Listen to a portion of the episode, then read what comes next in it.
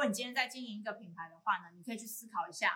你你们的商品，或者是你们的服务，或者是你们的你你们品牌的最经典的东西到底是什么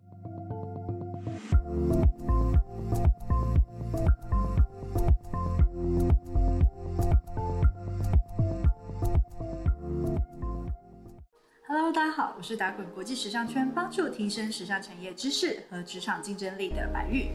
如果你对时尚产业有兴趣，你想了解更多跟时尚职业、品牌策略和自我成长有关的议题，现在就赶快订阅我的频道，并开启下方的小铃铛吧。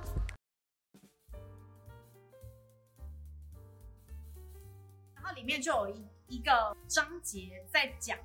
创品牌就像香菜一样，香菜就是我们平常吃的那个香菜。这里面呢，作者他之所以要讲创品牌就像香菜一样的原因是，喜欢的人很喜欢，不喜欢你的人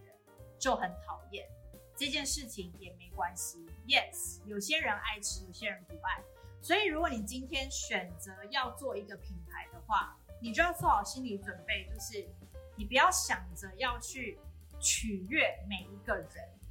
当你建立了你那一套品牌风格还有品牌个性的时候，你的品牌风格、你的品和你的品牌个性，maybe 就是创办人本身的风格和个性。但当然，一定会有人喜欢你，一定会有人不喜欢你。当你的风格越明确的时候，香菜效应就越明确，喜欢你的人就很喜欢，不喜欢你的人就非常不喜欢。所以，与其要希望全世界都爱你，你不如选好你的受众群，让喜欢你的人非常非常爱你。这边就提到了一个很重要的一个观念思维，就是你要做一个独具风格的品牌，就不要怕被讨厌。正品的传统思维。什么是正品的传统思维？所谓的正品是，它这边我想应该是日文翻译的问题。这里面提到的东西就是你的品牌是否有你的经典原型，你的品牌是否有透过经年累月的延续发展出你们自己的品牌原型。这件事情非常非常非常重要，但是呃也蛮不容易的，它需要经由时间的淬炼，并不是说你今天一创品牌。商品 A 就会变成你的经典单品，没有经典这个东西是需要不断的去修正，不断的去透过市场的反馈去做一些调整，然后慢慢慢慢的它变成了一个历久不衰、历久弥新的那样子的一个经典单品。你会发现那些所谓真正的精品奢侈品品，他们非常强调什么？强调他们的品牌的历史严格。算是品牌遗产这件事情，那为什么品牌遗产很重要？因为品牌遗产里面代表着它的正品的传统思维，也就是说，它的品牌如何能够透过这个经典的原型去延续它的品牌价值。就举举 GUCCI 的例子，它的竹节包，这些包包的款式呢，都是可能在六零年代、七零年代，因为某一些可能小故事的发生，然后就诞生了这款包包。那这款包包呢，就变成了那个品牌的经典。但是为什么它到现在还在不断的推陈出新？可是它的推陈出新，并不是把过去所建立的这个正品给遗忘，做一个完全的创新，不是。所谓品牌的创新，是建立在它原有的品牌价值之上。也就是说，我哪些东西已经成为了经典，我怎么样透过这个经典的东西，再去结合当代的趋势，或者是说，呃，因为现在的科技才拥有的，或者是现在的审美才拥有的一些创新的观念，我把它融入在我过去的经典里面。那这个就是所谓的正品的传统思维。所以，如果你今天在经营一个品牌的话呢，你可以去思考一下，你你们的商品，或者是你们的服务，或者是你们的你你们品牌的最经典的东西到底是什么？那这个东西。是可以去如何来去延续它的价值的呢？而且这个价值是不受时代潮流影响。好，然后最后一个观念就是呢，品牌如何拿捏创意跟盈利？对，蛮多同学都会问说，想要以营业目标为导向的话，那我是不是得要牺牲创意，或者是我需要我就得要去迎合我的市场？这完全取决于你的品牌在什么样的层次和定位。今天就算是领先趋势的，像 GUCCI 这样子的品牌，或者像 Balenciaga 这样子的品牌，他们最终还是要以营业目的为导向。OK，它最终还是数字导向，它要看到它的营营业额的成长。对，但是它的营业额的成长会伴随着它的创新、它的创意，它如何制造品牌话题等等，来去带动这个营业额的成长。所以呢，怎么样去创意化你的商品、创意化你的服务，甚至是创意化你的行销策略，让它成为商机，创造出你的品牌差异性，这件事情在这本书里面就有提到。那很多时候，当我们今天可能还是做品牌的新手的时候，我们可能会过分的去参考。各家其他品牌所做的一些销的活动啊，或者是可能他们推出了什么样子的产品，我们就跟风想要做类似的东西。但如果你没有实时的去反观你们自己品牌的核心价值，甚至你自己品牌的正品，就是个经典的原型的时候，你就很容易随波逐流，变成一个没有品牌思维的受商。你只是一个销售服装的平台，OK，没有人记得你真的是谁。所以呢，所谓真正创造差异化这件事情，或者是创造独特记忆点，也许是透过你的版型真的很特别，也许是透过你的品牌的核心价值。要说就是，其实服装产业就是美学的事业嘛。所以如果你今天在做你的品牌操作的时候，你没有去兼顾这个视觉的美观的时候呢，其实相对你会流失很多第一眼接触你的客群。创意跟盈利如何去拿捏呢？除了创造差异化和记忆点之外。我还记得之前曾经我在 Max Mara 工作的时候，那个品牌的就是采购总监就跟我说，就是他最大的挑战就是如何去拿捏，比如说像 Runway Show 上面的服装款式，很多都是比较有前卫、叫概念性特特质的产品嘛，他要选择买进多少这种概念风格特色较强的商品，以及买进多少。可以带动销量的产品，通常那二十趴的常规的产品，很有可能会是决定品牌百分之八十收益的来源，对，就是八二法则。但是呢，品牌不能够没有那些创新概念型的，比如说 Runway Show 上面的商品，因为那个东西是带给大家一个观念和想法，就是对于这个品牌的一个一个印象的存在。其实，如果你今天这个品牌完全只是针对市场的需求来去供应产品，而没有嗯百分之二十的那种概念性的产品的时候，就很容易沦为跟风的这种这种大众流行品牌，而没办法引导趋势。好，这本书的内容分享到此结束。OK，好，我们现在开放 Q&A 的问答。老师可以分享自己最喜欢的品牌吗？为什么最喜欢？嗯，我以前我以前非常喜欢 Stella McCartney 这个品牌。哎，大家知道 Stella McCartney 吗？Stella McCartney 是英国的披头士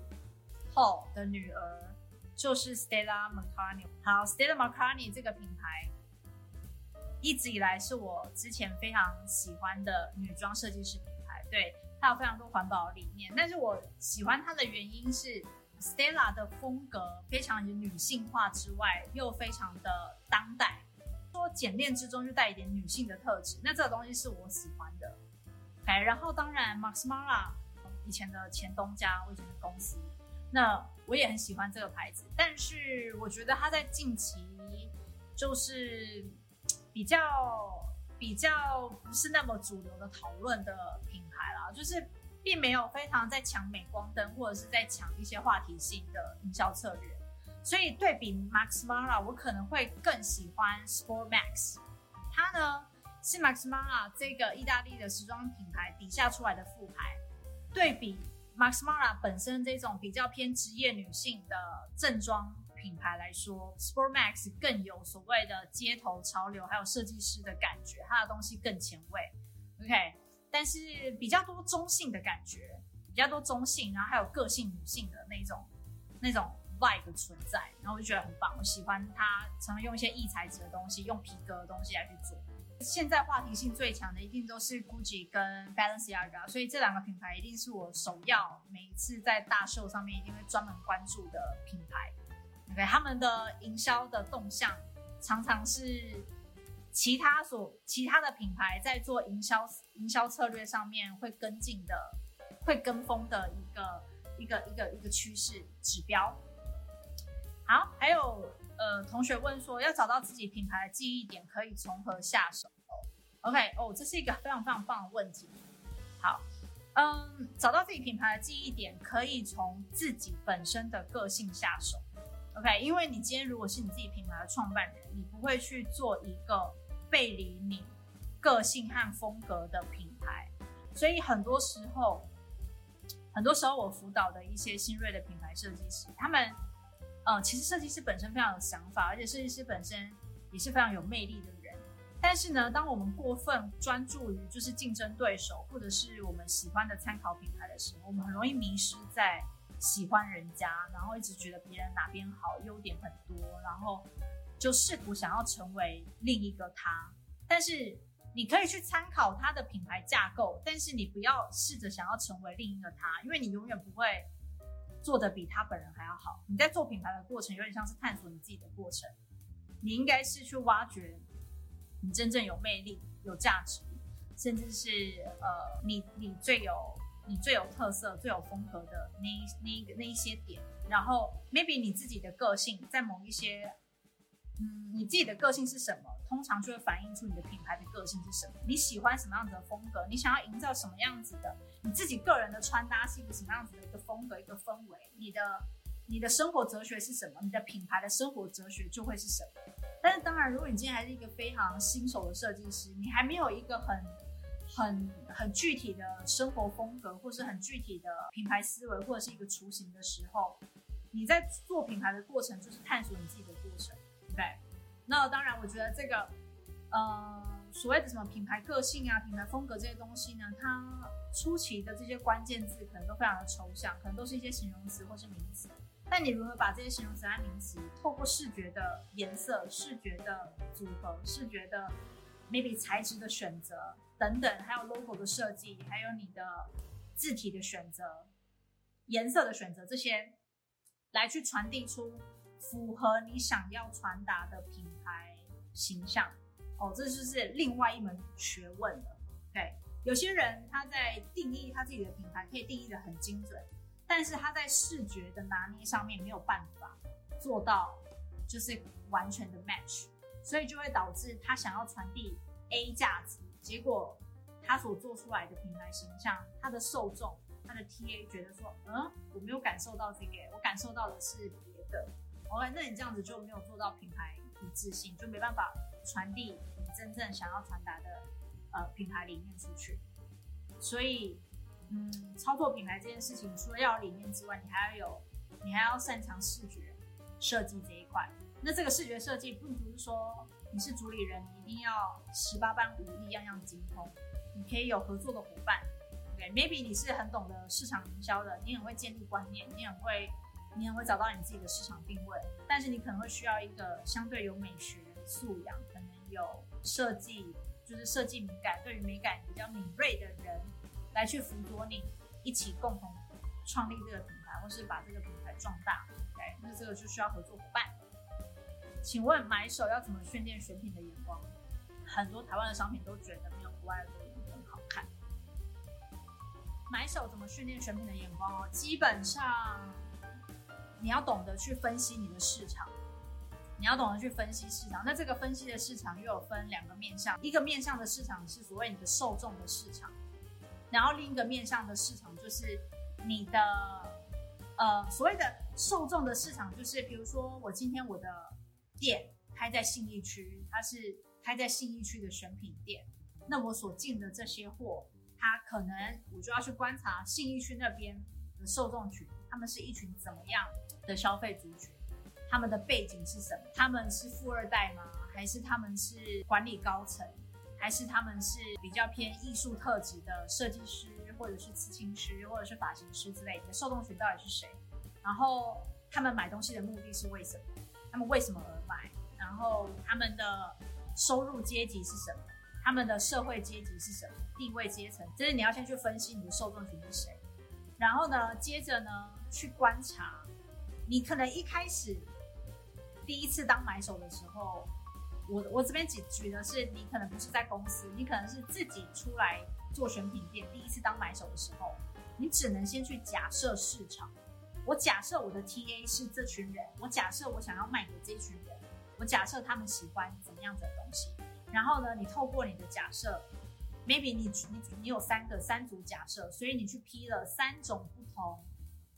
可能略有差异的货进来，去测试你的市场的水温。